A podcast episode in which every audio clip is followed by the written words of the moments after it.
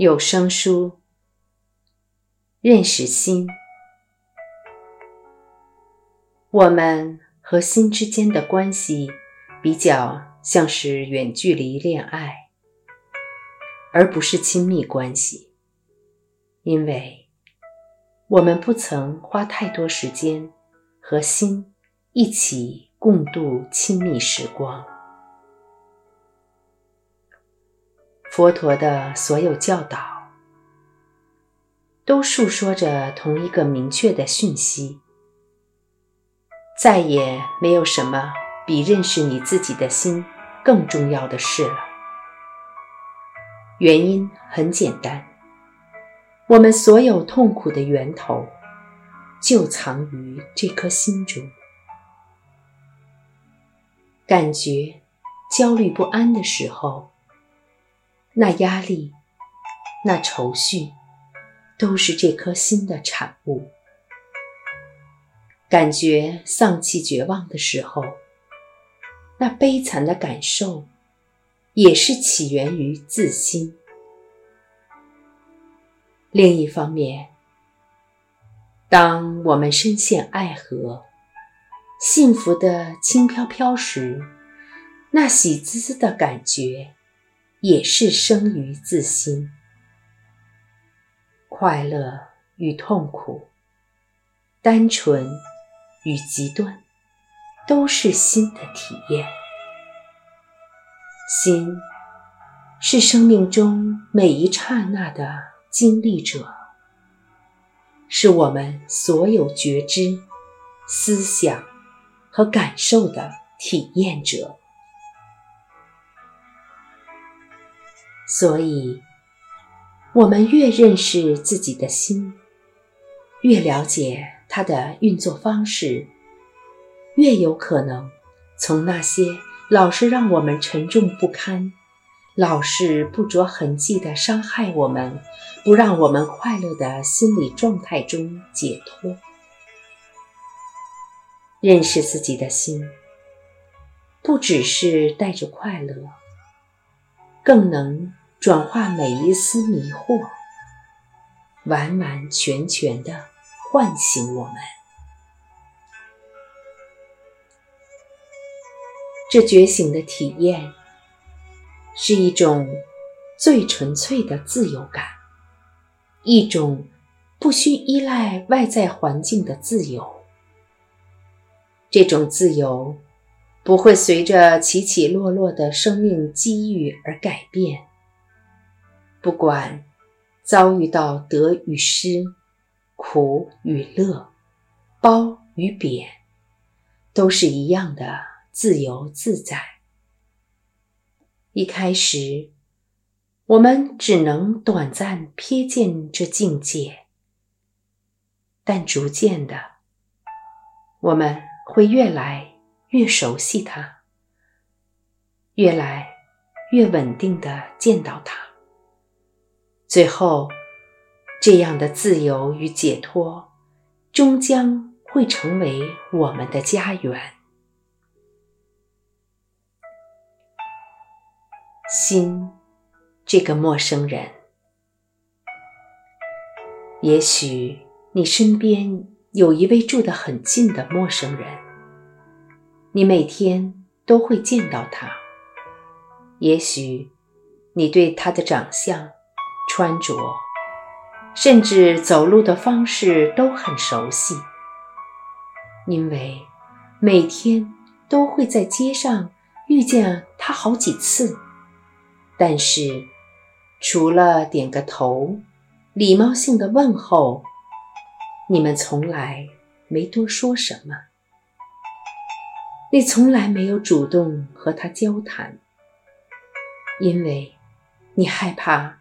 和一个不认识的人建立关系，谁晓得这是一个好人还是疯子呢？是一个善良、有爱心、很可能变成好朋友的人，还是一个威胁到社会安全的坏蛋？反正你很忙，也不急着搞清楚，就算了。继续往前走，但第二天，你还是会遇见这位老兄；第三天，还是会遇见他。终究，你们之间产生了一些联系。从很多方面看来，我们的心就像是在街坊遇见的陌生邻居。也许你会抗议：“怎么可能？我随时都跟我的心在一起呀！”说我们的心是陌生人，也未免太荒谬了吧？问题是，大部分人跟心之间的熟识程度，大概都仅止于点头之交吧。只因为点点头、说哈喽的次数多了，我们就认为对他很熟悉了。但是，我们真正了解他多少呢？或许，我们和心之间的关系比较像是远距离恋爱，而不是亲密关系，因为我们不曾花太多时间和心一起共度亲密时光。的确。我们觉察到心的存在，注意到它大致功能如何，甚至留意到它的善变。但是，我们不明白他全部的身家背景，也捉摸不透他的性情。我们可能已经注意到，他有时表现得非常通情达理。相当的和气，有时又突然变脸，又吵又闹，又踢又叫。于是我们保持警戒，不确定心这个陌生人到底会是我们的好朋友呢，还是会突然变成噩梦里的恐怖怪人？我们对他。有点好奇，不过还是保持着安全的距离。或者，它是神经传导介质的化学作用，是一些在脑海中穿梭、闪烁，变现出感官觉知、想法、感受，最后。造成明心心识的化学物质，这样的说法基本上是神经科学的唯物观点，认为心是脑部的作用。但从佛教的观点看来，心和脑是不同的两回事。毫无疑问，大脑的功能。可产生某些较粗浅的心理现象，然而，在更微细的究竟的层次上，心却并非物质，也未必非得依附在肉体的基础上不可。心的两个面貌，正如之前。我们所谈到的关于心，在佛法中有几种不同的说法。我们说有一种迷惑的心，或者说是沉睡的心，也有一个醒悟的、觉醒的心。另外一个说法，则是将心分为相对层面。